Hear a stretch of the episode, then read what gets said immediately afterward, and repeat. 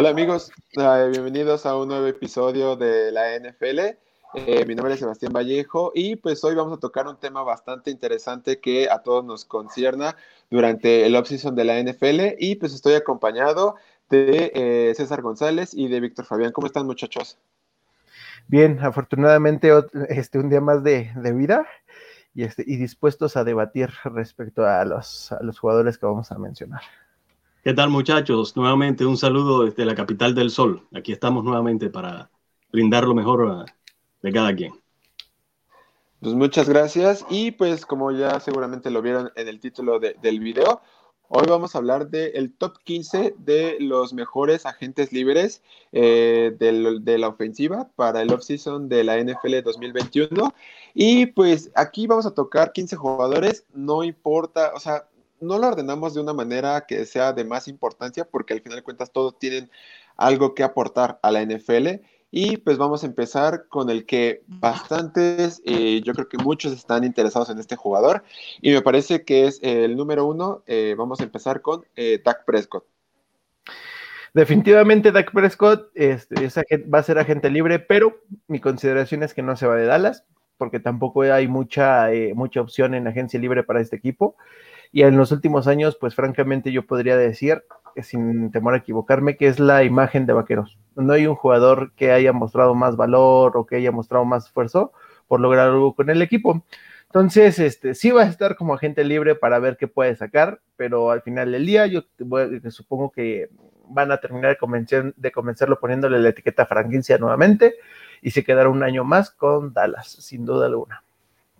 Eh, yo creo que eso sería lo más inteligente para el equipo de Dallas, ¿no? La realidad es que lleva cinco años con el equipo de los Cowboys, fue el novato del año en, en su primer año, ¿no? Y valga la redundancia, en el año 2016. Y después, en el año 2019, tuvo su mejor año en cuanto a números, ¿no? Pasó para más de 4.900 yardas, tuvo 30 touchdowns, 11 intercepciones. Creo que mm, la lesión que tuvo en esta última temporada afectó mucho la, lo que es las esperanzas de de los que son muy desesperados, ¿no? Ya cuando un mariscal de campo tiene un año bajo, ya sea por lesión o porque sus compañeros de pronto también tengan un año bastante eh, poco productivo, entonces se empieza a cuestionar qué es lo que yo veo en Dallas. Quisiera sinceramente ver un poquito más de lealtad y un poquito más de paciencia, que lo hemos mencionado en otros programas. Yo considero de que este equipo de Dallas eh, debe firmarlo nuevamente por un contrato de tres, cuatro o cinco años, porque él ha demostrado cuando está saludable y cuando sus compañeros también tienen años productivos, ya sea Zeke Elliott y por supuesto los, los receptores que él tiene alrededor, pues le da una gran esperanza y una gran capacidad a este equipo de Dallas a competir por el título de la división y, posteriormente pues competir por un campeonato en su conferencia y aspirar por un Super Bowl. La realidad es que eh, su juego hasta cierto punto decayó porque sus otros compañeros, sus producciones también bajaron y eso tiene mucho que ver. Pero para mí, que él se queda en Dallas sería lo inteligente para esa franquicia que muchos consideran es el equipo de, América, ¿no? Yo no estoy de acuerdo con eso, pero bueno, está bien. Eh, pues sí, o sea, es que al final de cuentas hay que ponerlo en la perspectiva de cómo estuvo Dallas sin Dak Prescott, ¿no? Y vimos un equipo más, más inconsistente de lo que ya conocemos. Entonces me parece que eh, eh, pues los dueños, Jerry Jones tiene que sacar el dinero, la cartera, la chiquera, como sea, y le tiene que pagar a este jugador. Lo mejor para ellos es a mi parecer, pues, contratarlo en un, eh, pues, en un acuerdo a largo plazo para ya estarse evitando la, etiqueta de franquicia, que al final de cuentas, si lo etiquetan en este año con, la franquicia, me parece que sería eh, pues más dinero, más dinero, les está costando más dinero, sale más cara porque ya sería la segunda, entonces sale más caro. Preferible eh, asegurarlo por bastantes años más y darle el dinero que la verdad merece totalmente. Entonces, me parece que Dak Prescott se tiene que quedar en Dallas y pues lo va a hacer tarde que temprano, pues va, a quedar eh, en Dallas por lo mismo de que eh, es un equipo que necesita y está ansioso de tener por, primera vez a un coreback, después de mucho tiempo, a un coreback que los pueda llevar a, los playoffs y ganar en los playoffs. Entonces me parece que Dak Prescott es eh, totalmente indiscutible. Pero pues pasamos al segundo, que este se me parece muy interesante, que sería el running back de los Green Bay Packers en Aaron Jones. Este corredor, este, miren que voy a coincidir en las dos primeras posiciones en cuestión de que se van a quedar en sus actuales equipos. Yo no veo, la, única forma de que veo de que Aaron Jones se vaya de, Packers es que firmen a Livian Bell o a Mark Ingram, que también andan en la agencia libre, pero no, o sea, no, no veo que pase eso. Entonces yo creo que es otro jugador que posiblemente le van a dar un contrato este, multianual, no tan, no tan bien pagado, pero yo creo que sí le van a dar un contrato al menos de dos o tres años más con Packers sin duda alguna. Bueno, yo considero que este es el corredor más importante que hay en la agencia libre, más que todo por, por su edad y por lo que a veces hablamos que vivimos en el momento, porque hay otros corredores que también están en la agencia libre como Leonard Fournette, como Le'Veon Bell, como Todd Gurley. Recordemos que Todd Gurley hasta hace unos cuantos años era un corredor que casi siempre se garantizaba mil yardas. Le'Veon Bell cuando estaba con Pittsburgh, por favor, tuvo unos años maravillosos donde era una doble, eh, doble, doble arma, ¿no? Y Leonard Fournette también es un jugador que, en su historia también ha tenido eh, campañas de mil yardas. Eh, eh, por ejemplo, hablando de Aaron Jones, que consideramos el primero, claro que es el primero en mi lista de corredores por lo que ha hecho con el equipo de Green Bay. Hay que, hay que, hay que resaltar que tiene una buena línea ofensiva y eso de, da mucho respaldo a lo que ha podido hacer Aaron Jones. También eh, tiene a uno de los mejores mariscales de campo lanzándole el balón. Entonces, esto eh, hay que ver si él no llega a firmar con Green Bay, ya que se conoce el sistema. Como estaba mencionando, tiene una excelente línea ofensiva y tiene uno de los mejores mariscales de campo de todos los tiempos, pues él puede seguir con su propia producción. Él eh, en los últimos dos años ha promediado que 1100, 1100, 1110 yardas, más o menos ese es el averaje que él ha tenido eh, si no se queda en Green Bay, pues por ahí escuché rumores que de pronto sería un buen, un buen eh, lugar en el sur de la Florida, ¿no? Con el equipo de los Dolphins. Eh, por ahí, eso es lo que se rumora, pero los rumores no son verdades hasta cuando se concreten. Para mí sería inteligente de que el equipo de Green Bay llegase a tener a un corredor que ayude a quitarle la presión un poco a, Aaron Rodgers, porque Aaron Rodgers ya no se está poniendo mucho más joven y sí necesita ese jugador que lo acompañe en la parte de atrás, que le asegure un poco de acarreos y que tenga el desequilibrio hasta cierto, hasta cierto punto que tiene Aaron Jones. Recordemos, tiene apenas 26 años y, y demuestra tener tan siquiera lo que necesita un equipo como Green Bay o cualquier otro equipo que tenga, digamos, un sistema que le favorezca. A mí me parece que esta podría ser una de las sorpresas que veremos primero. Y, lo digo por el, modo del dinero que tiene eh, Packers, ¿no? Ellos están 19 millones abajo en el salary cap, entonces me parece que Aaron Jones eh, estará fuera de, de, los Green Bay Packers.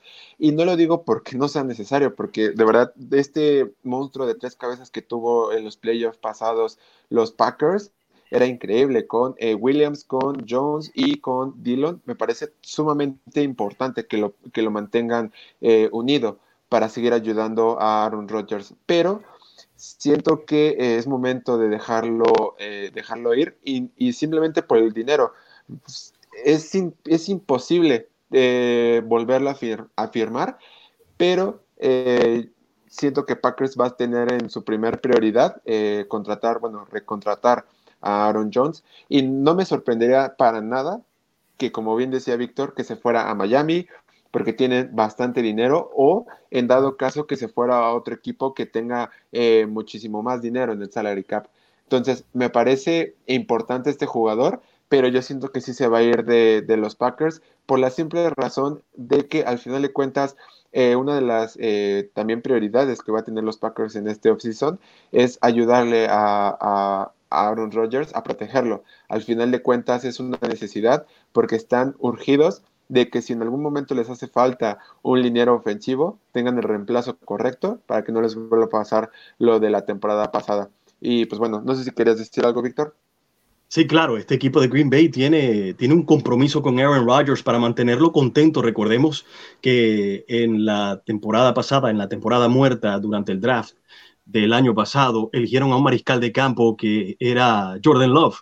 y esto hasta cierto punto no le, no le gustó para nada a Aaron Rodgers, quien hasta, quien hasta eh, eh, cierto alcance necesitaba más ayuda en cuanto a receptores. Sabemos de que tiene a Davante Adams, uno de los mejores, pero eh, no puede perder lo que son sus, sus armas, porque eso puede hacer de que un mariscal de campo por encima de los 35 años no esté contento y eso puede reducir un poco su rendimiento, ¿no? Hablando del dinero, como tú estabas mencionando, de, de Green Bay en su salary cap. La realidad es que sí, tienen que saber cómo mover las fichas porque los números que ha tenido Aaron Jones hasta cierto punto, si él compara los últimos contratos que le han dado a otros corredores más o menos de su estilo, como por ejemplo Dalvin Cook, este, está Alvin Kamara, está Christian McCaffrey. Estos son los jugadores que hasta cierto punto se asimilan a él. ¿Por qué? Porque estos tres jugadores que acabo de mencionar junto a, a Aaron Jones tienen la capacidad también de salir detrás del backfield, ¿no? Y atrapar el balón, o sea que son buenos corriendo y también son buenos ah, eh, recibiendo el balón, o sea que es, que es doble arma, ¿no? Tanto corriendo como, como receptor. Significa de que sí, algún equipo tiene que tener, digamos, el fondo suficiente para incluirlo dentro de su salary cap y dentro de su equipo. Ahora, este equipo de Green Bay se ha demostrado durante los últimos años que ellos buscan sus talentos, ellos buscan sus talentos a través del draft y no tanto a través de la agencia libre. Yo, yo nada más quiero agregar ahí, si lo dejan ir, que posiblemente sí sea la sorpresa, pues yo espero que les llegue un corredor en, el draft bueno, la verdad, porque no, no, veo otra forma de que contraten algo para ayudar a, a, Rodgers. Me parece que en este caso, es que el, caso de los Packers es súper interesante, de verdad. Siento que es una de las cosas que podamos eh, hablar y hablar, porque al final de cuentas, pues es que ellos están buscando darle armas a Rodgers, proteger a Rodgers, y pues al final de cuentas también armar una defensa. Entonces me parece que Jamal Williams y AJ Dillon posiblemente dieron destellos de que puedan cargarse el backfield de los Green Bay Packers, pero bueno, al final de cuentas podemos estarlo eh, viendo, pero el caso concreto de Aaron, de Aaron Jones me parece que él sí va a salir de, los Packers, César dice que se va a quedar eh, en, en, el equipo y Víctor pues también dijo que posiblemente se quede en el, en el equipo, pero bueno, pasamos al siguiente jugador, que sería el número 3 en nuestra lista, que sería el receptor de los Tampa Bay Buccaneers, Chris Godwin. Mm, este es un jugador que muchos equipos van a pelear, pero lo más importante es que él se quiere quedar. Entonces, híjole, yo creo que la única forma de que lo saquen de Tampa Bay es de que realmente le hagan una oferta muy poderosa en cuestión de dinero. Creo que es un receptor que cabe en cualquier equipo. Llámese, por ejemplo, Jaguares, que está en reconstrucción, no sé, otro equipo que necesita receptores, Las Vegas, em, pero le tienen que llegar con una propuesta de verdad muy seria, porque yo por ahí, si no mal recuerdo, él hizo un comentario de que se quería quedar más tiempo con Tampa Bay y Tom Brady, entonces, híjole, es un tema de verdad muy especial con él. Y no sé qué tanta cabida, bueno, vaya a tener después de todas las armas que tiene Tampa Bay. No sé si al final del día ellos terminen por pues, darle las gracias y ya no darle contrato.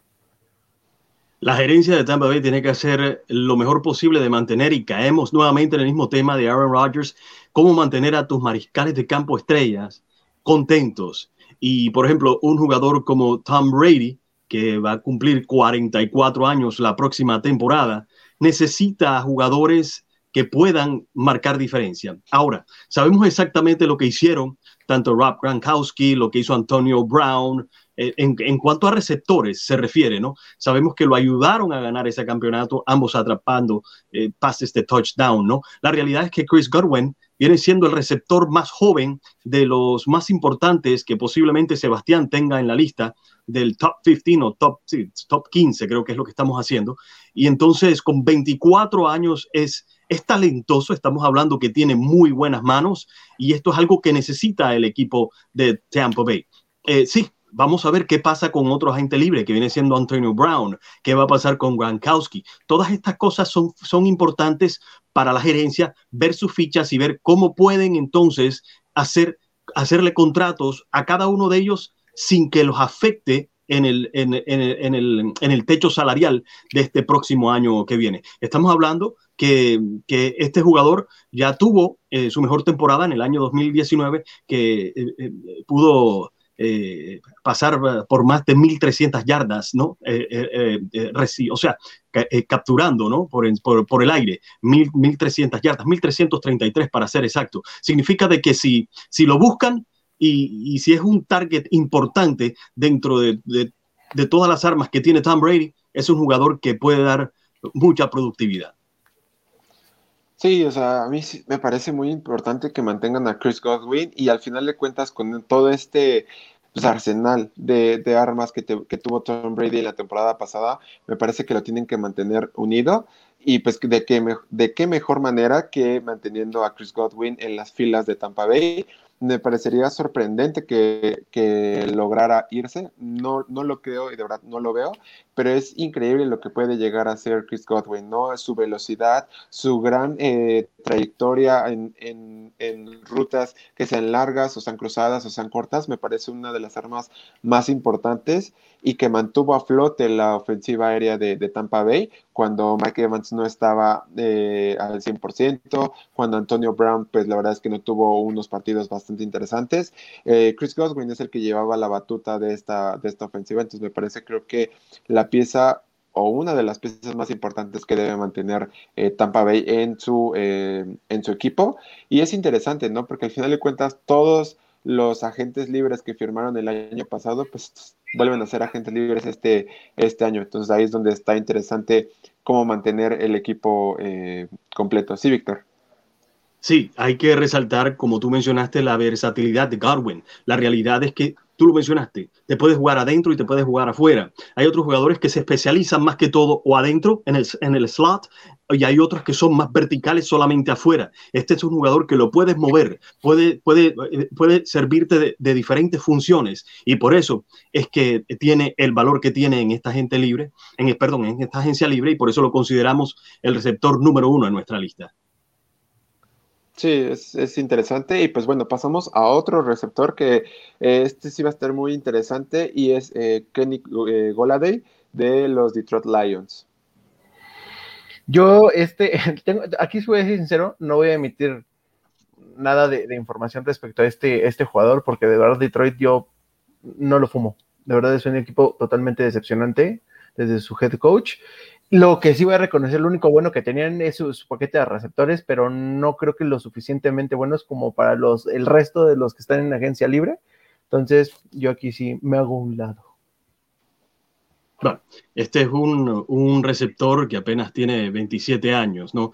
Ya pasó cuatro años con, su equipo y, y, sí, es el segundo en nuestra lista por, por, más que todo, cuando tú vas a buscar un receptor eh, aquellos que tienen, eh, digamos, la altura necesaria de ir a buscar un balón alto, le da mucho precio, ¿no? Le da mucho precio, especialmente durante cualquier agencia libre. Estamos hablando de que él mide 6'4 y pesa 214 libras. Significa que es un receptor que puede ir a buscar el balón y también con, su, con, su, con su, em, su aspecto físico puede también eh, digamos, desmarcarse de las primeras cinco yardas, que es cuando los esquineros tratan de, de, obstruirte un poco. Él con su altura y también con su, con su peso corporal eh, puede ganar muchas de las batallas cuando se enfrenta en un uno a uno. Estamos hablando de que es un big target, como se dice en inglés, ¿no? La realidad es que, que posee también la capacidad de correr rutas precisas que lo ayudan mucho con su valor en esta agencia libre. Sí, a, mí, de hecho, Kenny Golladay es de los receptores, eh, uno de mis receptores favoritos que tuvo la temporada pasada.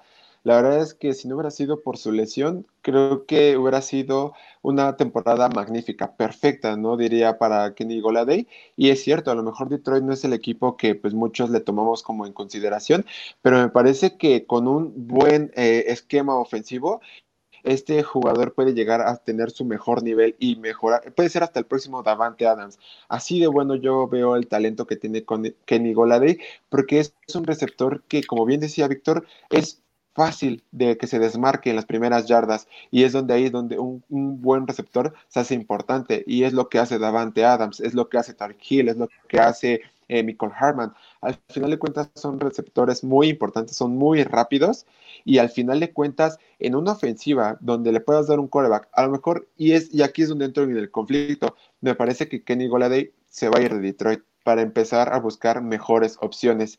Y si llega a un equipo donde de verdad lo aprecian muchísimo y tiene un buen coreback, este jugador puede ser el gran nuevo receptor de la NFL. Entonces, a mí me encanta.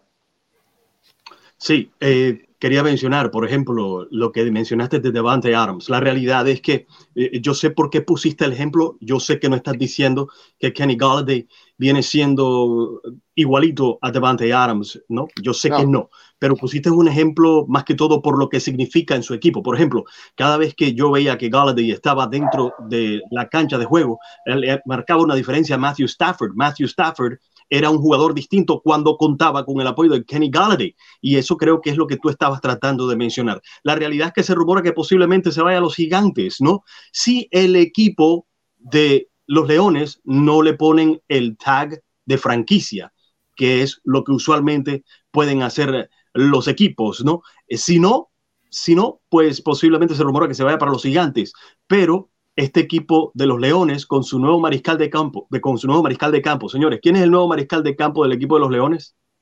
Jared Goff. Jared Goff. Jared Goff. Bueno, Jared Goff viene de un equipo de los Rams donde sí tenía verticalidad. Necesita un receptor como Galladay ahí para tener mejores números y que, y que pueda ser pues mucho más productivo, ¿no? De lo que, de lo que, de lo que él puede ser. Pues Justamente, y de hecho sería, sería el arma perfecta para Jared Goff, porque al final de cuentas él también necesita un equipo, ¿no? Y si los Detroit Lions logran mantener a Goladay en este equipo, me parece que puede seguir creciendo sin ningún problema. No estoy diciendo que Detroit crezca con Jared Goff, porque también hay que ver lo que es Jared Goff, lo que ha hecho en la liga, pero me parece que Kenny Goladay es un receptor que siempre hay que tener muchísimo en cuenta, porque sin un equipo tan bueno, que tenía también a Marv Jones, que también ya lo vamos a tocar más adelante en este, en este video, al final de cuentas, él es el que llevaba la batuta de la ofensiva. Y ahí es donde se vuelve importante este jugador y donde muestra su valor en este campo de la agencia libre, ¿no? Pues sí, sí, aquí obviamente para Detroit pues viene un reto, porque obviamente ya hablamos de Golden Day, eh, también más rato vamos a hablar de Marvin Jones, entonces, híjole, si se le van los dos, Jared Goff a quién le va a tirar.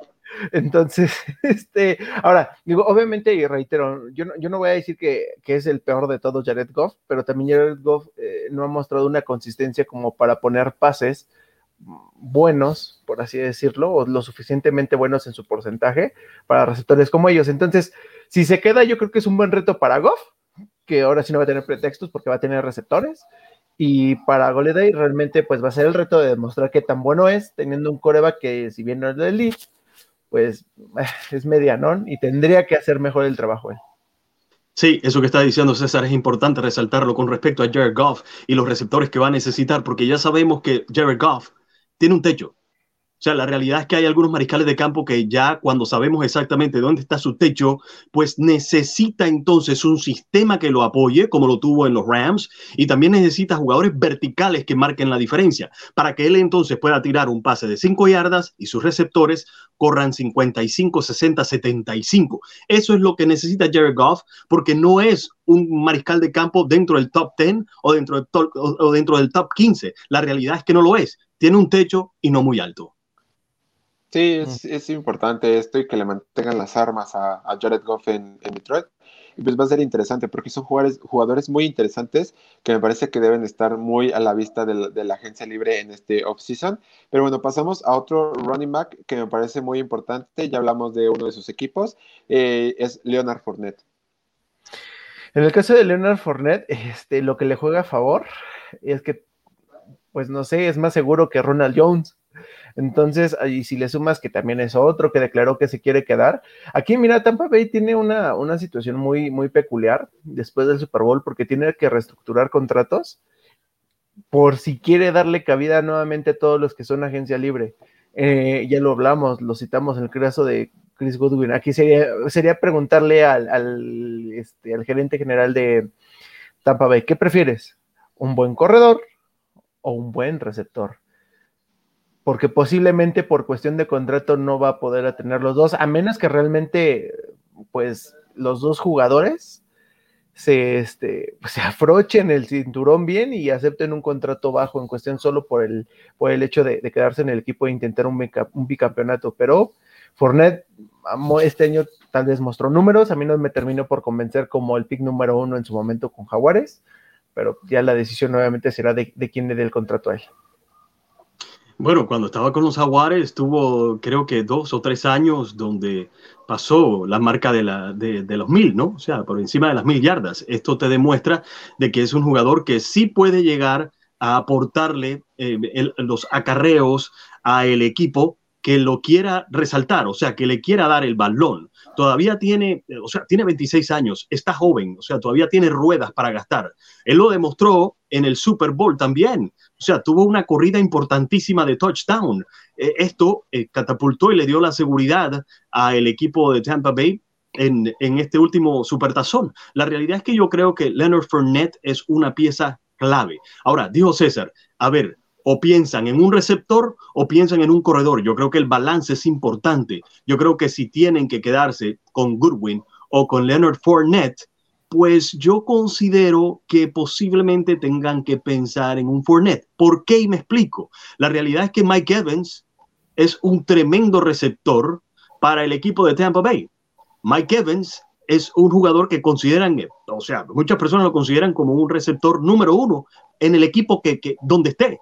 Y si está en Tampa, pues si el equipo, perdón, si Tom Brady no cuenta con suerte, perdonen, está entrando una llamada, tengo que colgar, ustedes disculpen, perdonen.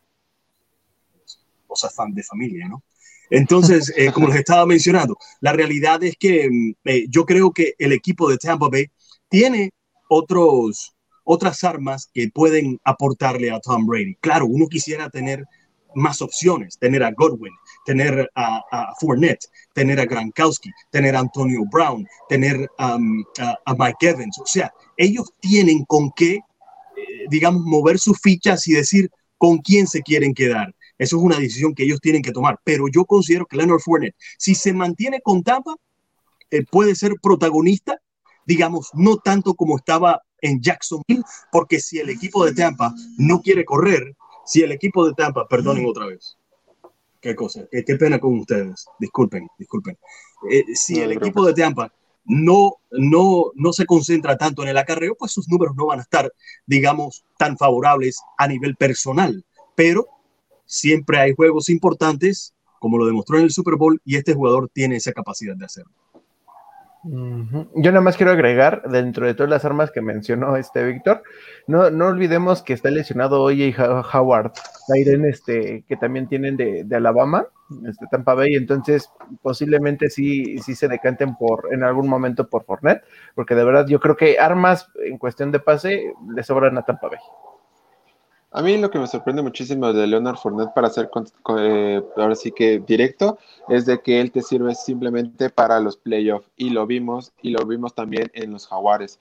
Cuando los Jaguars llegaron a los playoffs y estuvieron a un solo juego de eh, llegar al Super Bowl, ¿quién fue el que cargó al equipo? Pues Leonard Fournette, ¿no? Al final de cuentas es este corredor que se transforma en los playoffs y te puede dar uno de los mejores eh, carreras en, los playoffs y pues así viene siendo eh, durante su carrera, porque eh, ayer se dio la nota, o bueno, se dio la noticia de que Tampa Bay iba a cortar a Leonard Fournette antes de los playoffs, porque querían a alguien que pudiera tomar la batuta mejor de, de, los corredores del backfield de los Tampa Bay Buccaneers, pero bueno, se esperaron porque sabían del potencial que tiene Leonard Fournette para los playoffs. Entonces me parece una pieza increíble y es cierto, a lo mejor en temporada regular no dio los números, pero pues eh, Ronald Jones, prefieres tener a Ronald Jones que corre un poco más rápido, pero siempre está la válvula, la válvula de seguridad en, Leonard Fournette y me parece que él sí va a quedar en los Tampa Bay Buccaneers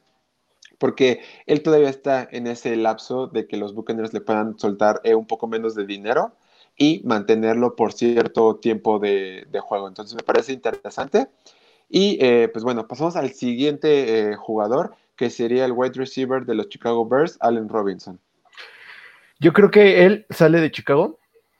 La única forma de que lo veo que se quede en Chicago es que traigan un, ya de verdad ahora sí traigan en serio un coreback. Eh, reitero, ya lo habíamos hablado en, este, videos pasados, Chicago de verdad cómo adolece de esa posición y yo a él lo, siempre lo, lo vi en los últimos juegos muy frustrado porque en realidad no hay quien le lance el balón. Talento hay, pero si no te lanzan el balón, pues no hay nada que hacer. Entonces, él, sí, yo sí creo que termina en, otro equipo, no sé, no sé, Las Vegas, propiamente Miami, que yo creo que Miami necesita otro, otro receptor con, con talento. Este, entonces sí, definitivamente va a salir de, de, Chicago y no va a ser por un tema de dinero, más bien es un tema de que no tiene quien le lance el balón. Otro jugador que también fue miembro de los Jaguars de Jacksonville en su momento, ¿no? Y en, una temporada demostró tener la capacidad de, anotar touchdowns. Si, si hablo que en el año 2015 anotó 14 touchdowns y tuvo más de 1.400 yardas, ¿no? En cuanto a recepciones se refiere. Estamos hablando que ya tiene 27 años, es un receptor bastante, bastante grande, ¿no? Mide 6'3, 216 libras. Nuevamente caemos en la importancia de los receptores grandes. ¿Por qué? Porque saben exactamente cómo buscar ese valor.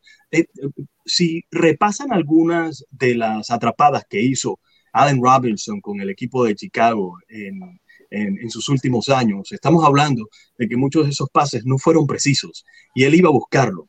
Muchas de esas veces él tenía a un esquinero que estaba pegado como chicle y ganaba esas batallas. Significa de que, eh, y perdón, y lo hacía sin mariscales de campo de élite. La realidad es que él no ha contado con mucha suerte, porque si me hablan de Mitchell Trubisky, a ver, ha dejado mucho que desear. También Nick Foles, independientemente de que Nick Foles haya ganado un Super Bowl por el equipo que tenía, pues no es un mariscal de campo, eh, digamos, dentro del, top 5, por decir algo. No ha contado con esa suerte.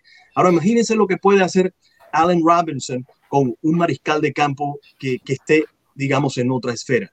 Puede ser bastante favorable para él. Esa es la plena realidad, porque es un receptor con buenas manos y que va a luchar por esos pases. Estamos hablando de que en su historia, en sus, eh, en sus siete años, ha tenido tres temporadas con más de mil yardas. Significa de que tiene un resumen que lo respalda hasta cierto punto como un receptor que hay que considerar en la agencia libre. Sí, se rumora por ahí que de pronto sean los Miami Dolphins. Yo prefiero que el equipo de los Dolphins se concentre más que todo en buscar receptores en el draft, ¿no? Porque vienen mucho más jóvenes y hay talento en el draft en cuanto, en cuanto a la escuela de receptores en este año. Se refiere. Sí, con, eh, con Allen Robinson creo que el mensaje es claro, ¿no? Él varias veces expresó que le gustaría probar eh, con un equipo que de verdad tenga un quarterback, con un equipo que de verdad tenga posibilidades de avanzar en los playoffs. Y al final de cuentas, siempre en su carrera ha tenido, como bien mencionaba Víctor, ha tenido mariscales de campo que la verdad pues no le lanzaban buenos pases y él hacía jugadas grandes por esos malos pases. Entonces, imaginemos qué tan bueno sería que, eh, ah, perdón, Allen Robinson con un buen coreback, que le lance los pases precisos, que le lance envíos a donde deban de ir. Entonces, me parece totalmente increíble la habilidad que tiene este muchacho. Y, si, y sin lugar a dudas, es uno de los mejores receptores que pueden estar en la agencia libre esta, este offseason. Y al final de cuentas, su gran eh, habilidad para poder separarse de los, de los eh, cornerbacks o de los safeties usando sus brazos y sus piernas tan rápidas, es uno de los eh, atributos que le hago pues más alabanza, ¿no? Pero ¿quieres decir algo, Víctor? Sí, claro que sí. Hablar, hay que siempre mencionar, como lo hicimos ya al principio de, la, de nuestra transmisión, hablamos acerca del techo que puede tener cada jugador. Este, este receptor creo que no hemos podido medir su techo todavía por eh, los mariscales de campo, quienes les han tenido que pasar el balón a Allen Robinson. Significa de que de pronto no, no hayamos visto toda la capacidad dentro de los primeros siete años, aunque usualmente ya con siete años uno puede ver lo que hace un jugador. Pero no sé, quisiera darle el beneficio de la duda de que sus números pueden ser mucho mejor con, con un mariscal de campo que sea de élite. Entonces, considero que de pronto su techo todavía está un poquito más altito de lo que él ha demostrado. Sí, sin duda. Y pues bueno, pasamos al siguiente jugador que sería el Taren Hunter Henry de los este, eh, Los Ángeles Chargers. Mm, yo creo que este, este um, es de, los de la vieja escuela, porque yo, yo sí veo una evolución en los Tyrants, por ejemplo, si ponemos el top 3, eh, Darren Waller, eh, Josh Kittle y este Travis Kelsey, considero que tienen, bueno, vaya, no, no, me gusta hacer comparaciones, pero si los comparamos con cualquiera de estos tres, siento que Hunter Henry como que es muy corpulento y lento. No, eso no te quita calidad ni talento, pero no está dentro del nuevo esquema o la evolución de los, de los Tyrants actuales. Entonces, eh, yo creo que este, este jugador se va a quedar en San Diego, porque San Diego lo necesita. Tampoco San Diego es como que tenga, ah, para mí, talento de sobra en cuestión de, de esa posición si no es el quién, tampoco creo que vayan a ir este, al draft por un Tyrant este, los Chargers porque les adolece otra posición. Posiciones a la defensiva, sobre todo porque la agencia libre les va a pegar precisamente en cuerpo de, linebackers. Este, entonces, mm, a secas digo que se va a quedar porque no tiene otra opción, este, este, iba a decir San Diego, Los Ángeles Chargers, en esa posición en agencia libre muchos pensaban que Hunter Henry se iba a convertir en uno de los alas cerradas más importantes y simplemente no ha sido así. La realidad es que vamos, yo creo que hemos hecho un pequeño, una pequeña excepción aquí con, Hunter Henry, porque la realidad es que no hay un ala cerrada que para mí, tan siquiera en mi criterio, eh, vaya a hacer una gran diferencia al estilo, eh, al estilo del ala cerrada que tienen los 49ers, eh, o, el, ¿cómo es que se llama el, muchacho de los 49ers? Muchachos, ayúdenme. George Kittle. Exactamente. O el, el, el, ala cerrada que está con Kansas City. Son nombres que se me escapan. Eh, ¿Cómo es que se llama el muchacho que está en Kansas City? Travis Kelsey. Travis Kelsey. O sea, por nombrar, por nombrar a dos. La realidad es que él no está en, esta liga, pero sí puede aportar, porque eh, estamos hablando de que con 26 años van a haber equipos que van a necesitar a, las cerradas, porque sabemos de que saben mover las cadenas estos jugadores. Con, con 26 años, con su estatura 6'5, casi siempre las alas cerradas son, son, son altos, y, y, con 250 libras, son jugadores claves cuando estamos buscando ya sea agarrar un primer down en, en, en, una oportunidad corta o también cuando están dentro de la zona roja. Creo que ese es el único aporte que puedo decir con respecto a Hunter Henry que es, miembro de los Chargers de Los Ángeles, eh, de Los Ángeles, ¿no? Yo creo que posiblemente ellos vuelvan a, a, darle un contrato para que entonces este Justin Herbert siga con, con un pañuelo de ayuda y, eh, eh, que fue hasta cierto punto lo, que, lo que fue Hunter Henry para Justin Herbert en, en su primer año. Cuando no tenía ninguna otra opción, pudo encontrar un escape con su ala cerrada. A mí, a mí, me encanta Hunter Harry, de, verdad se me hace uno de los Tyrants eh, más completos que hay en la NFL. Obviamente no está al nivel del top 3 que ya mencionaron, pero al final de cuentas es alguien que creció bastante bien, ha tenido diferentes corebacks y pues bueno, siempre ha respondido y siempre ha estado ahí para ayudarles. La importancia que pueda tener este, este Tyrant en el equipo de los Chargers, abriendo los huecos, ayudando a bloquear para que Austin Eckler pueda eh, seguir corriendo de una manera eh, bastante contundente y también eso aporte que ayuda muchísimo a los Chargers en, las yardas cortas. Entonces es, es, uno de los mayores jugadores con porcentaje de conversión en terceras oportunidades. Entonces ahí es donde puede ser una gran importancia para este, para este equipo. Entonces, me gusta muchísimo. Siento igual que se va a quedar en los Chargers. Veo muy difícil que se vaya, porque lo que quiere Chargers es ayudarle a Justin Herbert. No, no lo quiere perjudicar más de lo que se perjudicó en esta temporada. Y pues al final de cuentas, los Chargers tienen el dinero para poder eh, mantenerlo en el equipo. Entonces, me parece que es una decisión pues no sencilla, pero una decisión que se tiene que tomar y mantenerlo en el equipo de Los Ángeles. Pero bueno, Pasamos al siguiente jugador y pues aquí es donde se va a poner interesante el debate. ¿En qué equipo o qué puede pasar con Cam Newton? Eh, yo considero que Cam Newton es un muerto, perdón por la expresión. Este, sus mejores años acabaron. Y si termina en cualquier equipo, el que tú me digas, no va a terminar como el coreback 1, va a terminar siendo backup y va a tener que comerse su orgullo de no querer ser dos. Eh, la verdad es de que dio, dio, la verdad, dio esperanzas las primeras cinco fechas de esta temporada, pero pasadas las cinco fechas, absolutamente no pasó nada con Patriotas, estando este, él como coreback. El único juego adicional que le puedo sumar que fue bueno fue la, este, la blanqueada que le dieron a Los Ángeles Chargers, pero de ahí en fuera yo les puedo asegurar que ustedes no me pueden dar un juego más después de la fecha 5, donde Cam Newton se hubiera visto como el Cam Newton que llegó a las Panteras eh, eh, después de su año de colegial, más bien después de su carrera como colegial. Entonces, Cam Newton está fuera de Patriotas, sí, porque Patriotas va a buscar mejores opciones, o le da la oportunidad al que era el backup. Este, y yo lo veo, no sé, en un equipo como, por ejemplo, de backup, en un equipo como, tal vez, va a sonar feo, pero como Chicago, que necesite tener un backup de mm, un poco de pelo en cuestión de, de, calidad. Entonces, definitivamente sale de Patriotas y cualquier equipo, reitero, donde se vaya, va a terminar como backup, sin duda alguna. Bueno, Cam Newton ya pasó su mejor momento, ¿no? La realidad es que llegó a ser el MVP de la liga en el año 2015 y ese fue el mismo año donde llevó a las Panteras de Carolina al Super Bowl y, perdieron ese Super Bowl ante los Broncos de Denver, ¿no?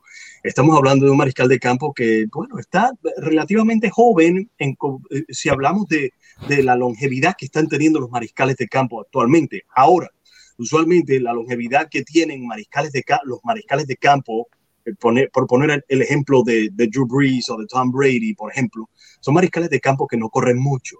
Eso significa que no reciben muchos golpes. Sí, usted puede estar dentro del bolsillo y recibir golpes, pero usted eh, con mucha más facilidad puede, puede lesionarse si se sale del bolsillo de protección. Por eso se llama el bolsillo de protección, que es cuando tiene a los linieros protegiéndolo. Cuando ya no tiene a nadie protegiéndolo y usted está corriendo, usted puede tener otro jugador que, que lo, puede, que, lo puede lesionar con, mucha más facilidad.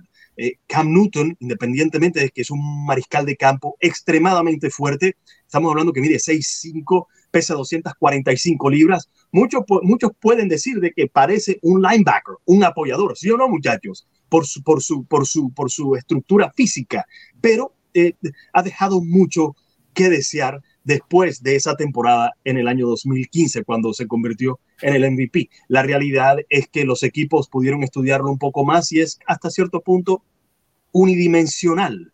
Eh, hay que crear, hay que crear un sistema que lo favorezca, porque no es muy preciso en sus pases y también, eh, digamos, eh, en cuanto a decisión se refiere, yo veo que tiene un, límite, ¿no? Que, hasta cierto punto le afecta en cuanto a, a, los pases, a los pases que lanza. Significa de que si un equipo lo va a firmar, ya sea el equipo de Nueva Inglaterra, si, firma con el equipo de Nueva Inglaterra, que, que lo dudo, puede sorprender verdaderamente Bill Belichick, eh, pero si lo firma Bill Belichick, de verdad que tiene, que, tiene que, que, crear una ofensiva que lo apoye un poco más, porque lo número uno de él es la corrida. Si él se va para cualquier otro equipo, no dudo que este es el mariscal de campo de los que están en la agencia libre, que puede marcar una diferencia más que todo por lo que puede hacer corriendo Correcto. el balón. Mm. Recordemos que Lamar Jackson es un jugador similar a él, no tanto en, en, cuanto a la parte física, es mucho más pequeño, es mucho más delgado, obviamente es mucho más elusivo y un poquito mucho más rápido, pero sabemos, y lo vimos en esta temporada, que el equipo de, de, de Baltimore, con un jugador tan móvil como lo es Lamar Jackson, pues hasta cierto punto es unidimensional a mí Lamar Jackson me tiene mucho que demostrar todavía en cuanto al pase se refiere. Lo que pasa es que tienen un buen sistema, eh, un buen sistema para correr el balón en Baltimore. Entonces Cam Newton necesita algo similar a lo que tiene Lamar Jackson, porque tiene ciertas características similares, pero estamos hablando que ya no tiene la juventud que tiene Lamar Jackson. Ya con 31 años, ya tiene ciertas ruedas, especialmente para un mariscal de campo que corre bastante. O sea, y, y si estamos hablando, y si estamos hablando de, de, obtener yardas cortas, es letal Cam Newton, por su, específicamente por, por, su, por, por, su, por su estatura y por su estructura eh, física, ¿no? Sí, es, es, es, es, complicado. Este es un tema porque al final de cuentas iba bien, como bien mencionaban ustedes dos, pero pues al final de cuentas creo que el, el COVID sí le pegó bastante, pero pues tampoco podemos poner de pretexto eso porque eh, venía a la baja en sus últimos años con Carolina y jamás demostró que podía ser un quarterback que podía mantener como una estabilidad eh, en la NFL. Entonces ahí es donde puede ser el problema para Cam Newton y no solamente con los Patriotas, sino en la liga entera. ¿Quién se va a atrever a confiar de nuevo en Cam Newton? Porque es este jugador que también le gusta muchísimo estar presumiendo, estar hablando, hablando fuera del campo y ahí es donde puede ser también un problema o distracción. Para sus compañeros. Entonces me parece que el tema de Cam Newton con los Patriotas, y más cuando tienes de coach a Bill Belichick, él te da una oportunidad, le desaprovechas y ya no te vuelve a tocar una segunda oportunidad. Entonces ahí es donde me parece que eh, Cam Newton perdió ya totalmente su oportunidad con, con los Patriots, pero tampoco creo que haya sido el final de su carrera, aunque me parece muy difícil y concuerdo totalmente, eh, debe ser o podría ser un backup eh, firme en, en, cualquier equipo de la NFL. No sé si querías decir algo, Víctor. Eso era lo que quería mencionar. La realidad es que cuando un mariscal de campo de, em, que haya pasado por un MVP, como lo tuvo Cam Newton, eh, venir del banco siempre es difícil, ¿no? Para, para, para su ego, para su, para, su todo. Esa es la plena realidad. Yo creo que, como habíamos mencionado, creo que ya él demostró, eh, demostró lo que tiene, creo que ya demostró su techo también, ya tiene un techo y de aquí en adelante con sus 31 años simplemente tiene que aspirar a un equipo que le dé el sistema perfecto o desafortunadamente tiene que venir del banco, lo que es ser un backup para un equipo con un mariscal de campo joven, ¿no? Posiblemente por ahí se remora de que, de que posiblemente los Bengals que tienen a Joe Burrow, ¿no? Entonces el mariscal de campo eh, que tiene más experiencia le puede enseñar mucho de lo que sabe a un mariscal de campo mucho más joven, pero va a ser muy difícil para Cam Newton aceptar eso. Pero bueno, hay muchas cosas que son difíciles de aceptar. Probablemente no le queda de otra. Sí, es, complicado. Y pues bueno, pasamos de un jugador que ha sido complicado para otro jugador que tuvo una temporada complicada en Juju Smith Schuster de los Pittsburgh Steelers. Y pues bueno, ¿qué poder decir de él? Ok, miren, yo, yo siempre lo he dicho y lo, y, lo, y lo comenté en videos pasados, es el mini Antonio Brown.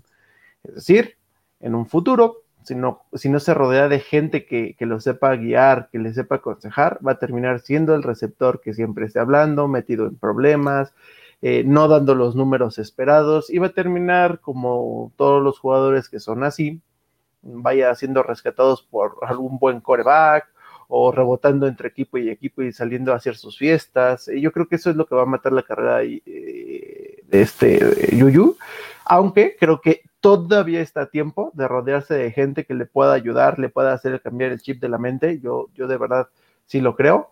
Y por ahí leí, cuestión de que, me, de que me corrijan, de que hay un equipo que sí está muy interesado en él, en cuestión de sus servicios, y es un equipo muy bueno, por cierto, que yo amo, que es Las Vegas, en cuestión, porque por ahí va a haber un tema con Las Vegas de que van a liberar a su receptor número uno, que es Tyrell Williams, entonces posiblemente busquen un, receptor que lo, que lo sustituya. Entonces, todavía tiene opciones, pero se le está acabando la, la, este, la paciencia a todos los que pretendan a este jugador si no cambia de actitud.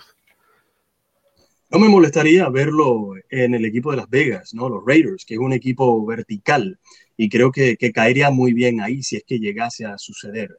La realidad es que Juju está joven todavía, tiene 24 años, independientemente de que lleva cuatro años y valga la redundancia con el equipo de los Steelers, comenzó joven, con 20 años, tiene 24, significa de que todavía tiene ruedas frescas y es eh, junto a Godwin los dos receptores más jóvenes que están disponibles en la agencia libre. Pero hay que resaltar que el mejor año de Juju, que fue en el 2018, fue cuando estaba Antonio Brown en el equipo de los Steelers como acereros.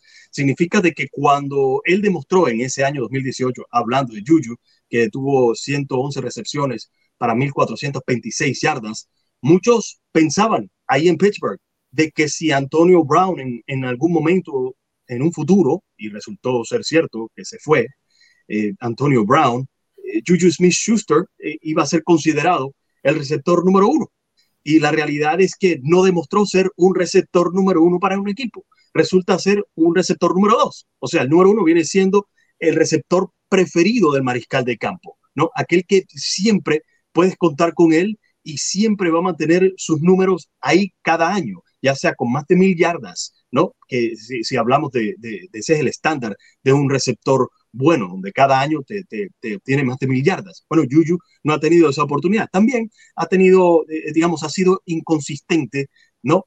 Eh, y, también ha demostrado que su función es más interna en el slot que afuera. Significa que estas son cosas que hay que observar para. Eh, no obstante, yo creo que todavía, por ser joven, tiene un techo, un techo un poquito más altico que le puede favorecer dependiendo eh, al equipo que vaya. Sí, pues al final de cuentas este jugador eh, tiene todas las cualidades, de verdad, en, cuando él se, de verdad se concentra muchísimo en los juegos y deja de lado un poco su mentalidad de joven, porque bueno, al final de cuentas no hay que recordar, es joven, es prácticamente de mi edad, ¿no? Entonces, yo también sería de esos, eh, de esos jugadores que de verdad disfrutan el juego, pero creo que hay que tener un límite, y bien lo decíamos, hay que tener un techo pero un techo en la mentalidad de que tienes que hacer las cosas cuando de verdad tienes que hacerlas y una mentalidad de que te tienes que divertir cuando de verdad tienes que divertir. Entonces, este es el problema que yo veo. Yo estaba leyendo un rumor de que podría, hacerse, eh, podría irse a los Jets. Tampoco se me, haría, se me haría algo descabellado porque, bueno, los Jets tienen muchísimo eh, salary cap y un equipo que no tiene ningún problema con salary cap, que tiene números positivos en su salary cap, pues está disponible para poder soltar todo el dinero, todo el dinero entonces ahí es donde podría ser una buena opción. Y con la disciplina que pueda imprimirle Robert Sale en este, en este jugador, me parecería una opción bastante, bastante, bastante aceptable y una opción muy inteligente para que Juju vuelva a, rehacer su, su, carrera en la NFL, que todavía está a tiempo, como bien decían. Y pues bueno, decías algo, César, y después Víctor. Sí, mira, en el, en el caso de, de Yuyu, en cuestión de, del tema de actitud, eh, no se puede justificar que sea joven, porque hay muchos jugadores su, con su edad, o tal vez un poco más jóvenes, y son muy disciplinados. Te puedo poner un ejemplo. Calvin Ridley en Atlanta, yo no lo veo con su juventud saliendo a decir que es mejor que Julio Jones o decir que su equipo apesta porque no ganan, situaciones semejantes. Más bien ese es un tema de mentalidad y de quién te acompaña o quién te está hablando eh, a tus oídos este, en consideración. Yo eso es lo que veo de, de Yuyu. Este, esa es la consideración. Y lo, más triste para él es que se terminó cumpliendo lo que también le dijo Antonio Brown. No sé si se recuerdan que cuando perdieron el juego este contra Santos, que era para playoffs, este, le mencionó que al final del día no iba a ser tan talentoso como él. Y terminó siendo cierto. Y cuando, y cuando termina siendo cierto algo de un jugador como es Antonio Brown, entonces quiere decir que realmente hay algo mal. Hay algo que se está haciendo mal o que está haciendo mal el jugador para que las palabras de alguien como Antonio Brown se cumplan al pie de la letra porque terminó no dando el ancho. Y si a eso le sumas que Claypool tuvo un temporadón con, con Pittsburgh y que Pittsburgh tiene problemas con el salario de Ben, tiene problemas con corredor, tiene problemas con línea ofensiva y tiene problemas con retener a su linebacker este de Dupree, entonces yo creo que Schuster tiene más de un P afuera de, de Steelers, seguramente. Creo que hablando acerca de la disciplina. La disciplina es importante. Y creo que no tuvo un buen ejemplo eh, Juju Smith Schuster cuando estaba Antonio Brown con el equipo. La realidad es que Antonio Brown sabemos de que se le fueron los humos a la cabeza y él eh, no fue un buen ejemplo para un muchacho joven. Y cuando este muchacho joven se daba cuenta que había un receptor de, digamos, de la calidad de Antonio Brown, que hasta cierto punto utilizaba las redes sociales para filmar internamente la privacidad de su equipo en cuanto a celebración o cuando el técnico Mike Tomlin estaba hablando después de un partido, pues él estaba tomando esto como ejemplo. Y después también a él se le fueron un poquito los humos a la cabeza hablando de Juju, cuando en el 2018 pues pudo atrapar 111 pases y pudo tener 1.426 yardas por, por, por, por aire. Es la realidad, hay que mencionarlo. Sí, no todo el mundo tiene la capacidad de ser maduro, especialmente entrando a la liga con 20, 21 años, ¿no? en la NFL. Pero si no tienes un buen ejemplo y hasta cierto punto hubo una mano bastante, digamos, dócil o suave con respecto a Mike Tomlin y lo que permitía, pues obviamente él se aprovechó de esto y consideró que esto era algo normal y ya vemos exactamente lo que puede resultar hasta cierto punto, porque si no das los números, entonces eso es algo que te van a resaltar. No solamente te van a resaltar que tu producción bajó, sino que también eres un poco irresponsable y no tienes disciplina. Ahora, si se va a los Jets, posiblemente en ese equipo él tenga la posibilidad de, luchar por un puesto número uno, no por un puesto dentro de los receptores, porque tiene esa capacidad de eh, estar dentro, dentro de la escuadra, ¿no? Pero luchar por ese número uno, porque los Jets en sí, a ver, menciónenme, ¿quién es ese receptor número uno para el equipo de los Jets? No, no tiene.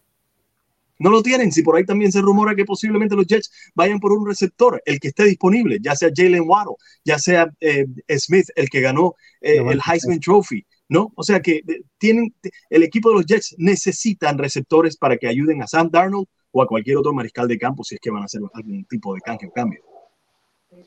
Sí, está bastante complicado todo, todo eso, pero bueno, al final de cuentas vamos a ir viendo cómo avanza.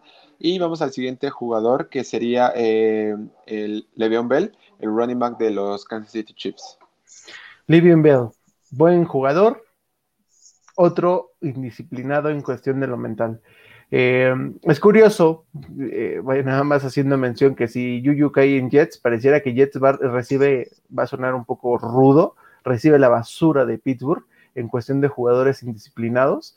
Entonces, este, Le'Veon Bell, yo, yo estoy de acuerdo en, precisamente en nuestra junta de producción estábamos hablando de que Le'Veon Bell tiene, o sea, es un buen jugador y con una buena línea, otra vez en un equipo con una buena línea ofensiva, yo creo que puede regresar al nivel que en algún momento tuvo con Pittsburgh.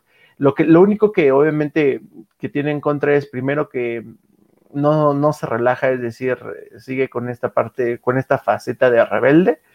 yo creo que ya no está tan, tan joven como para ponerse a hacer este, este tipo de situaciones, sobre todo porque él sí ya tiene una trayectoria en NFL, debe entender lo que significa ser el profesional y porque obviamente le pone el ejemplo a los que vienen atrás de él en cuestión del de, nivel colegial, es decir, las, los picks en los equipos en los que se encuentra. Este, ahora, yo no sé, en una de, yo creo que en una, alguna de esas, pues Kansas City lo vuelve a firmar no me sorprendería, Kansas City realmente necesita este, a menos de que regrese este su corredor del, Super Bowl pasado, el espectacular corredor. Damien Williams. Damien Williams. Si no regresa a él, yo creo que Le'Veon Bell se queda, se queda en este, ¿cómo se llama? Se queda en Kansas City. Si regresa Damien Williams, yo creo que Le'Veon Bell podría irse a, a, otro equipo que esté dentro de competición y no me sorprendería verlo, por ejemplo, un equipo como Jacksonville, donde tampoco tienen corredor con experiencia, porque su corredor colegial pues es bueno, pero no lo suficiente. Entonces, podría suceder eso. Comienzo por el final, muchachos. A mí me gustaría ver a, Le'Veon Bell en el equipo de Green Bay, si el equipo de Green Bay no llega a firmar al, a, este Aaron Jones. ¿Por qué? El estilo de Le'Veon Bell favorece mucho, o sea, le favorece mucho el estilo de su juego eh, con, la forma y el sistema que tiene Green Bay establecido. Él es un corredor muy paciente, lo sabemos porque lo vimos con el equipo de los Steelers. Él es un jugador que espera que sus bloqueadores abran el espacio. Él no se desespera. Él es un jugador que, que tiene la paciencia de esperar por huecos y después romper. Estamos hablando que tiene 28 años, todavía está joven, mide 6'1, 224 libras. Es un jugador que también se puede, se puede contar con él saliendo del backfield, o sea, saliendo de atrás y eh, ser utilizados como un receptor. Lo demostró con Pittsburgh. Estamos hablando que, que, mm, tuvo que tres temporadas eh, con Pittsburgh donde pasó eh, las mil yardas, también tuvo más de 500 yardas en recepciones en diferentes ocasiones con el equipo de Pittsburgh. Significa de que si está en el sistema correcto, con sus 28 años nuevamente puede ser protagonista, teniendo a un mariscal de campo como Aaron Jones, ¿no? Perdón, como, como em, Aaron Rodgers, perdonen, Aaron Jones viene siendo el corredor, teniendo un mariscal de campo como Aaron Rodgers eh, eh, al frente de él y, y, obtener pases de él sería un plus para Le'Veon Bell. Pero sí, yo confío todavía en Le'Veon Bell.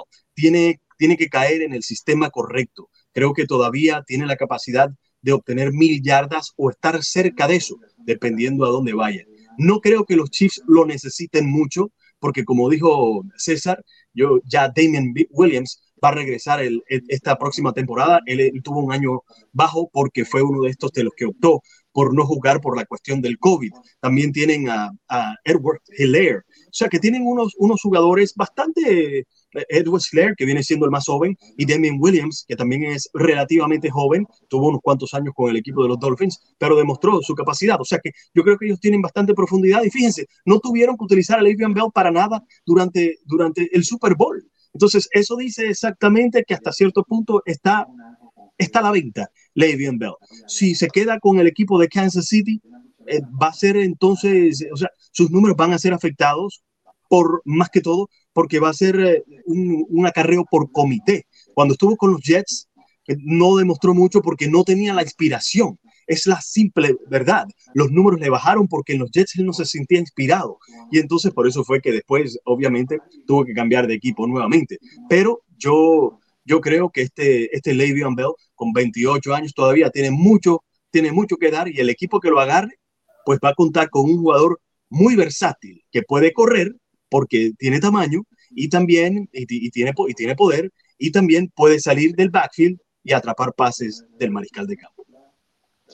Sí, o sea, Le'Veon Bell me parece que tiene uno de sus mejores años por delante. No creo que se quede en Kansas City, porque Kansas City me parece que una de sus mayores eh, preocupaciones pues, es firmar a Sammy Watkins, que va a estar en el, en el mercado también de agencia libre. Entonces, teniendo una, pues una preocupación de ese tamaño. Me parece que Le'Veon Bell firmó eh, su, sentencia de salir de los Chiefs este pues, pasado el Super Bowl. Entonces me parece que aquí es donde Le'Veon Bell puede aprovechar de verdad, buscar un equipo que sea de su agrado, que sea de sus aspiraciones y que de verdad explote cada una de sus habilidades que tiene, porque de verdad me parece que Le'Veon Bell todavía tiene mucho que regalarnos en esta NFL y pues bueno, me parece que no, no, no, bueno, no me parecería descabellado decir que Le'Veon Bell se puede ir a un equipo contendiente, porque al final de cuentas hay muchos equipos contendientes que van a tener salary cap disponible para poder firmarle y darle el dinero que merece y que de verdad se lo ha ganado a pulso, aunque en los últimos par de años no ha demostrado que eh, que, bueno, que es este corredor, ¿no? Todos tenemos este vago recuerdo de los Steelers, pero al final de cuentas, ¿qué recuerdos tenemos de este corredor? Entonces, me parece que todavía tiene sus mejores años y no sé si quieres decir algo, César. Sí, yo les hago la pregunta a ustedes. Yo entiendo que obviamente el pasado cuenta y tuvo números importantes, pero de acuerdo a la temporada que tuvo con Kansas City y la que tuvo con Jets, y ustedes fueran gerentes de un equipo, ¿le darían la oportunidad de ser un corredor, el corredor número uno de su equipo? Yo sí. Yo sí. Yo sí se la diera. perdóname, Sebastián. Yo sí se la diera y por eso mencioné al equipo de Green Bay. Eh, porque eh, eh, tienes que pensar en el sistema también. No todos los gerentes generales van a pensar en Le'Veon Bell porque un sistema no le favorece a todos los jugadores por el estilo de corredor que es Le'Veon Bell. Por eso mencioné el equipo de Green Bay. Por si acaso se le va mm, este Aaron Jones, pues yo consideraría a Le'Veon Bell con 28 años de edad que tiene ruedas todavía y tiene la capacidad. Yo también, que me gusta la parte psicológica de los jugadores, sé que hay muchos jugadores que son inconsistentes más que todo porque no se sienten contentos en el equipo donde están, si no le dan la pelota. Él en Pittsburgh era protagonista junto a Antonio Brown y con Ben Roethlisberger, las tres B, ¿se recuerdan ustedes?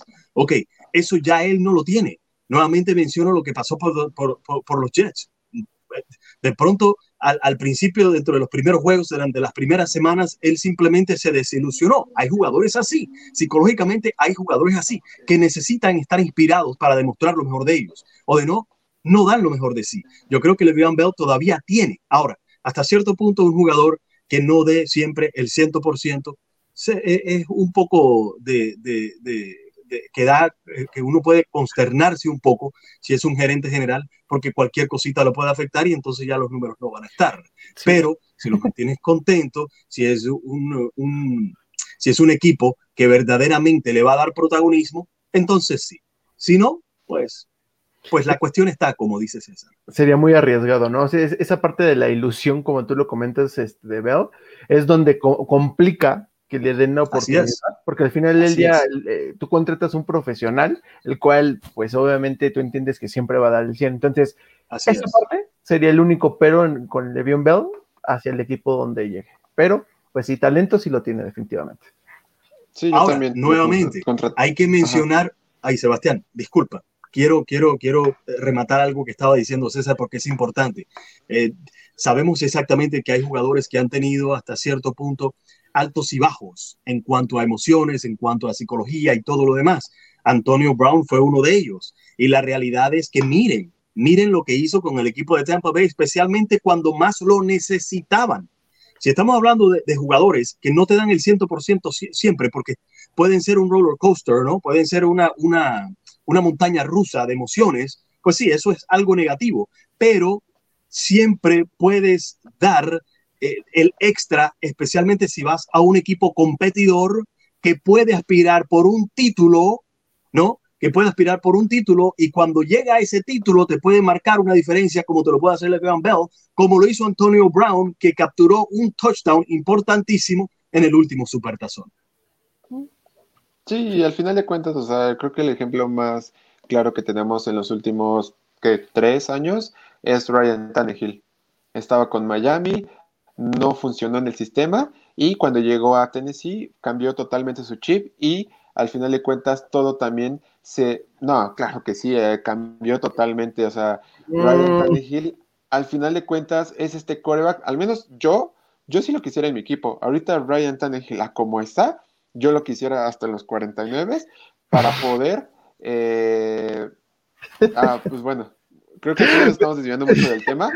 yo nada más, perdón. Pero al final de cuentas, es que Ryan Tannehill cambió demasiado. Nadie daba, nadie, daba un peso por él, más bien, nadie daba un dólar por él cuando estaba en Miami y al final de cuentas cuando llegó a Tennessee con el equipo adecuado, con la mentalidad adecuada del head coach y con un sistema que le ayuda muchísimo, que es correr en primera, correr en segunda y pases de play action en tercera oportunidad, me parece que es donde puede cambiar. Y nada más es eso. O sea, al final de cuentas, Le'Veon Bell, con un sistema adecuado como lo tenía en Pittsburgh, que eran jugadas de, eh, de bloqueos de zona y él leía los huecos para poder atacarlo a máxima velocidad y romper la línea de scrimmage, es donde puede funcionar bastante Le'Veon Bell en un equipo que pueda contratarlos. Entonces me parece importantísimo muchísimo eso, porque un, un jugador puede cambiar eh, de manera radical cuando está en el equipo correcto, cuando se rodea de las personas correctas, porque al final de cuentas,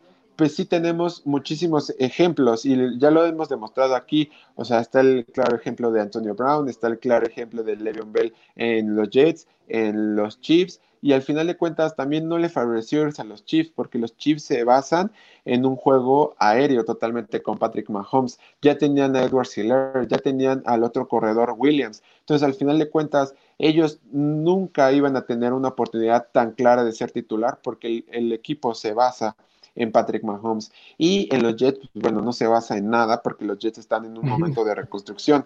Entonces, al final de cuentas, ese es mi punto. O sea, todos tenemos este gran, pues, al final de cuentas, todo este chip de la mentalidad. Y, volviendo al tema de Ryan Tannehill, pues es que el claro ejemplo es eh, que Mike Braver es un líder nato que te ayuda a mejorar todas tus habilidades, porque también Derrick Henry, ok, antes de que llegara Braver, era Derrick Henry, estuvo bien, pero después con una mentalidad de un mejor equipo, Derrick Henry subió mucho más su producción y todo el equipo. La defensiva a lo mejor no, porque ese es tema de, otro video, pero bueno, eso es lo que tenía que decir y bueno, creo que los dos querían hablar de ese tema. Sí, yo nada más me voy a adelantar y nada más para ponerlo así. En Tennessee, el determinante no está Tannehill. Solo diré eso. Pero bueno, al final de cuentas. Es verdad lo que está diciendo. La realidad es que. Perdón, adelante, Sebastián. Es que, es, que no es de que sea determinante, porque Le'Veon Bell tampoco va a ser determinante en ningún equipo. Él no es el que se va a cargar el equipo al hombro y va a decir, ok, yo voy a cargar la ofensiva y voy a hacer que cambie toda la ofensiva. En, lo que a mí me refiero es de que sí te puede cambiar muchísimo. O sea, imaginemos a Ryan Tannehill y Derrick Henry. A mí me parece que aún así Tannehill ha demostrado que es un gran, este, un gran coreback. Y lo vimos en el partido que tuvo Houston eh, la temporada pasada. No el de la semana 17, sino el de la semana pasada. Cuando jugaron en Tennessee, me parece que ahí es donde Tannehill demostró que puede ser un gran eh, quarterback. Y a lo mejor me pueden decir, bueno, es que el partido de playoff eh, derrumbaron a Derrick Henry y al final de cuentas no salió con Tannehill. Pero creo que todos pueden tener un mal partido. Pero bueno, adelante, Víctor. Yo creo que es un buen quarterback, más bien no un gran quarterback. A ver, yo, claro, cada quien puede tener una definición distinta de lo que es un gran quarterback pues aquí a la rapidez, pensándolo, sin ningún tipo de preparación, yo creo que si hablamos de gran quarterbacks, de grandes quarterbacks, hablamos de los mariscales de campo élite. Ahora, de mariscales de campos buenos, bueno, él está en ese segundo escalón de mariscales de campo bueno, donde equipos pueden contar con, eh, eh, con quarterbacks del estilo de Ryan Tannehill. La realidad es que cuando estuvo con los Dolphins, con quien no, digamos, no tuvo el gran apoyo con un gran equipo defensivo ni nada por el estilo, pues él tuvo bastante, números bastante respetuosos. O sea, él es un mariscal de campo que te va a hacer la labor. No va a cometer muchos errores y, es bastante inteligente, lo ha demostrado. Ahora, que marque una diferencia, como dice César, no, no es que se puede tirar el equipo en sus espaldas. Él no puede hacer eso. Entonces es simplemente creo que la pincelada que César y yo queremos dar acá con respecto a lo que nosotros consideramos lo que es Ryan Tannehill. Es un mariscal de campo muy bueno y lo ha demostrado. Ahora, ¿que marca la diferencia? No, como dice Sebastián, de pronto no se requiere eso de él. Perfecto. Sí se pueden ganar Super Bowls con mariscales de campo buenos como Ryan Tannehill, y especialmente si tiene un monstruo como el que tiene atrás, el corredor, uh, ¿cómo es que se llama el corredor que tiene atrás el monstruo? Derek Henry. Exactamente. Ah, ahí lo dejamos para no extender este debate que no se trata de eso, sino de otra cosa. Pero es que hizo el propósito. No, pues yo di mi ejemplo y luego, luego saltamos. Pero bueno, eh, eh, el siguiente jugador que vamos a tocar en el tema de la agencia libre eh, sería el wide receiver, Will Fuller. Yo aquí omito mi, mi opinión. Vas, Víctor. Definitivamente. Todo tuyo.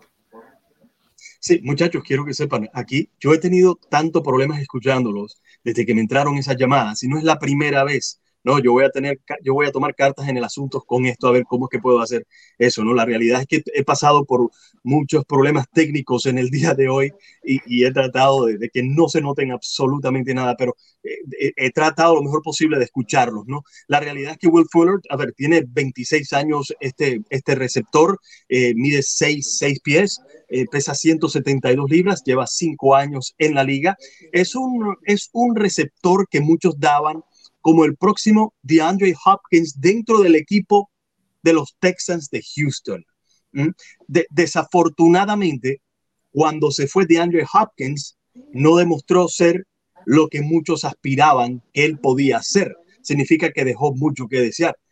Eso no significa de que no vaya a darle un gran aporte a un equipo demostró en los Tejanos que no va a ser un receptor número uno, independientemente de que tiene muchas cualidades que, lo pueden, que, pueden ayudar a un equipo, ¿no? Eh, este equipo de Houston, la realidad es que se está desmantelando y tienen que tratar de mantener algunos jugadores. Yo, si estuviera en el equipo de los Tejanos, me quisiera ir también por todo lo que está pasando.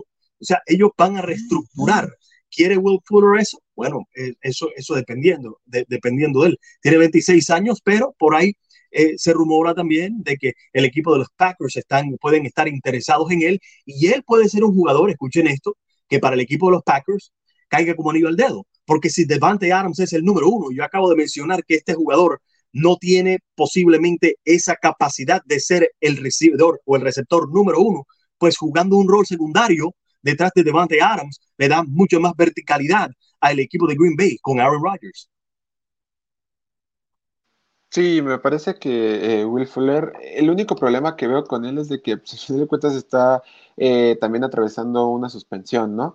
Esta suspensión que le llegó en, la semana del Thanksgiving, ahí en, la NFL, entonces también va a estar suspendido eh, al menos el, primer par de, de, semanas de la temporada 2021, entonces ahí también no se ayuda muchísimo, no se ayuda bastante. Sus, números tal vez tampoco le ayudan bastante, entonces ahí es donde puede ser un problema, pero concuerdo totalmente con Víctor. Si él llega a los Packers, que también al final de cuentas eh, se rumoreó en algún momento de que lo iban a cambiar los Texans a los Packers y después los Packers dijeron, no, es que nosotros nunca estuvimos interesados con él, pero ya viendo la situación que pasaron en los playoffs, la situación que pasaron en el final de la temporada y que de verdad quieren mantener a Aaron Rodgers eh, contento, no me parecería nada descabellado decir que Will Fuller podría irse a los Packers, que es un receptor que todavía puede, porque de verdad es un buen receptor número dos, no número uno, porque eso sí, de plano demostró que no, pero número dos sí puede llegar a ser un gran arma importante para el equipo que llegue. Sí, tiene algo muy letal. Sí, tiene algo muy letal que viene siendo su rapidez. Es rápido, y eso hasta cierto punto puede ser, puede ser utilizado en un equipo como un decoy, ¿no? Estamos hablando de que ya tienen que contar los defensores, tanto el profundo y el esquinero, tienen que estar pensando en su rapidez porque puede, puede un equipo eh, lanzar un pase largo y él tiene la capacidad de ir detrás de ese balón y atraparlo. Eso le da entonces a otros, a otros receptores la posibilidad de estar en un uno a uno si la rapidez de él hace que haya doble marca, ¿no? Eso es tanto en el equipo de Houston como en el equipo de Green Bay o, en cualquier otro equipo. Sabemos exactamente de que la rapidez es algo que hay que respetar mucho en la Liga Profesional de Fútbol Americano, en la NFL. Y él la tiene. Desafortunadamente, hay, que, hay que darle el beneficio de la duda un poquito de que ha tenido muchas lesiones, ¿no? Y esas lesiones hasta cierto punto limitan a cualquier persona. Usted puede ser un jugador de gran élite y puede ser de cualquier deporte, de cualquier deporte, pero si está constantemente lesionado, usted no puede dar lo mejor de sí. Y sus números no van a reflejar lo que muchos piensan que usted puede dar.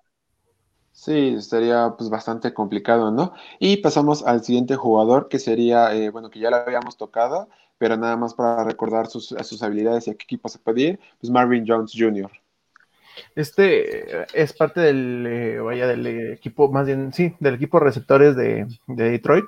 Yo creo que o se queda él o se queda, o se queda Day este, pero uno de los dos se tiene que quedar. No puede ser que Detroit se quede sin, receptores y sobre todo por el cambio de, de coreback que van a tener, que tampoco es como que un coreback que, no, que, hace estrella al receptor que, esté en, posición.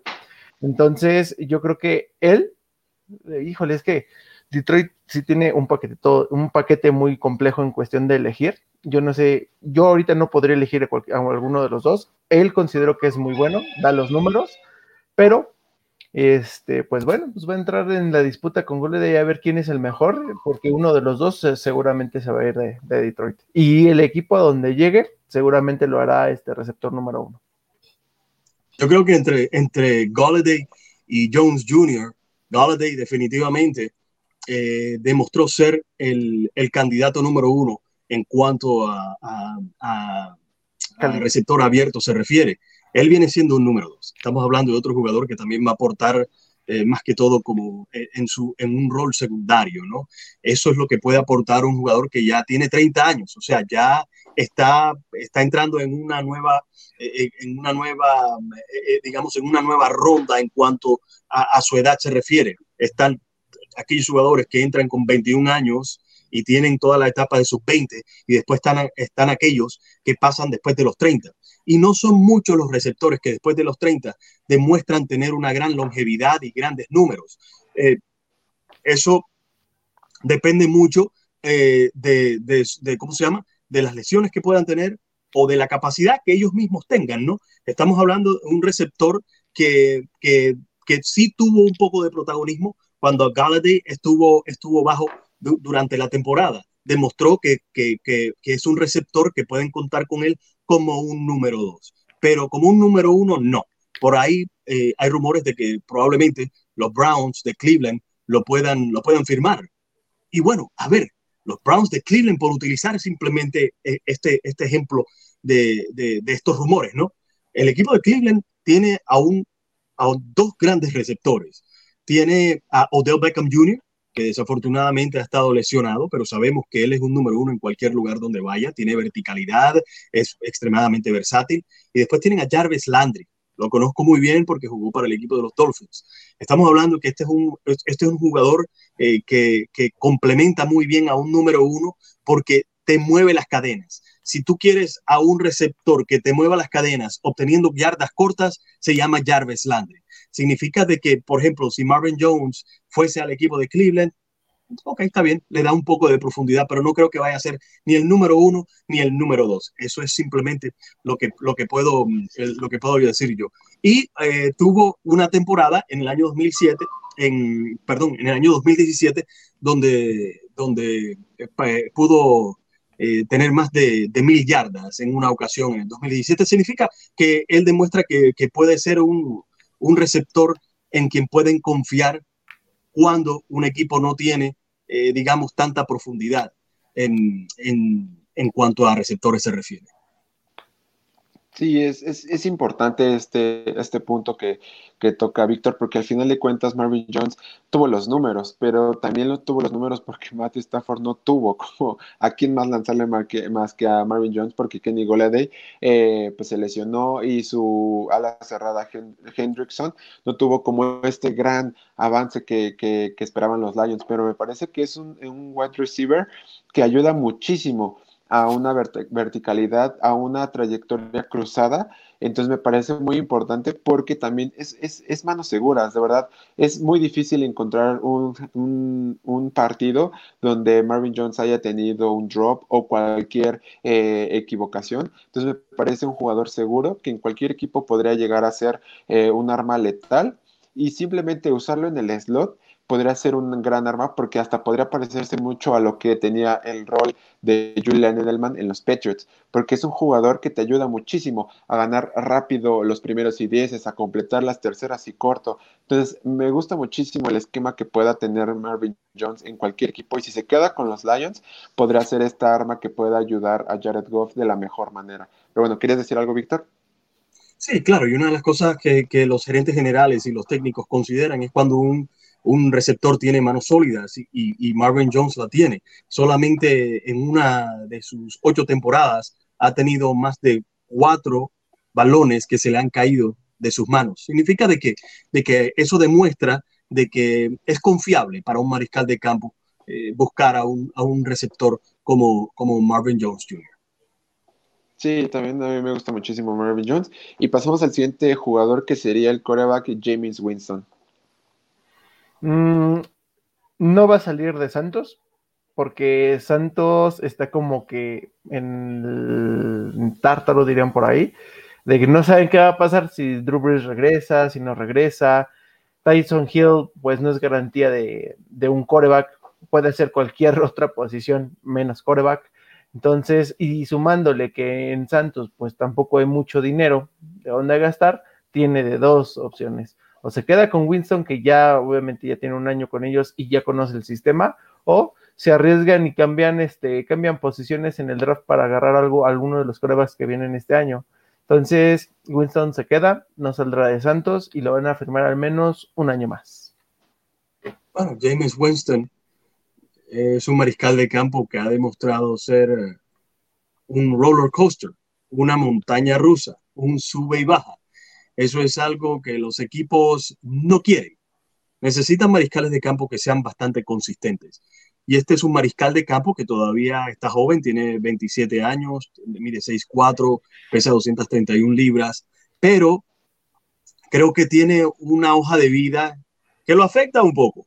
Porque sí, es un mariscal de campo que puede lanzar el balón, tiene, tiene potencia en su brazo y puede incluso lanzar muchos touchdowns como lo hizo con, el equipo de, Tampa Bay, pero también puede lanzar muchos, muchas intercepciones.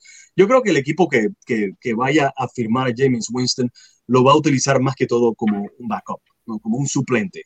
Y por ahí escucho que probablemente el equipo de los Colts, que ya no, ya no cuenta con un mariscal de campo, ¿no? porque sabemos que, que, que Philip Rivers, quien estuvo una temporada con los Colts, ya decidió retirarse. Significa de que ahí hay una vacante hay una vacante y tienen que llenar esa vacante, no solamente con un titular, sino también con un, con un mariscal de campo que venga del banco si el, el mariscal de campo titular se lesiona. Y yo creo que eso es lo que puede aspirar James Winston. Y si yo fuera un gerente general, eso es lo que yo quisiera con James Winston, un jugador que sabemos que si tenemos un buen equipo y se cae el número uno, pues puede respondernos con unos buenos, con unos buenos aportes.